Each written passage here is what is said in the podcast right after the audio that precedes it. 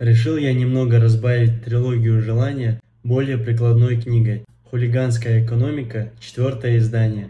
Книга написана в разговорном стиле, присутствует нецензурная лексика. Наполнение довольно обширное. Базовые понятия экономики, различные термины, акции, облигации, фьючерсы, опционы, фонды, пифы и так далее. Рассказывается о создании первых банков, как они переросли в центральные банки. Также есть главы, посвященные математическим расчетам с довольно доступными примерами. Теория вероятности, математическое ожидание. Хотел бы поделиться одним интересным примером. Есть акция, которая в первый год показала доходность минус 10% и во второй год плюс 30%. Какова средняя годовая доходность? Большинство людей считают путем вычисления арифметического среднего.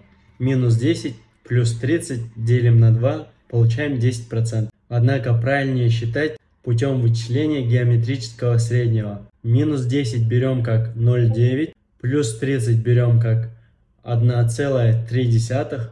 Геометрическое среднее получаем 1,8. Средняя годовая доходность 8%. В целом ощущения после книги неоднозначные.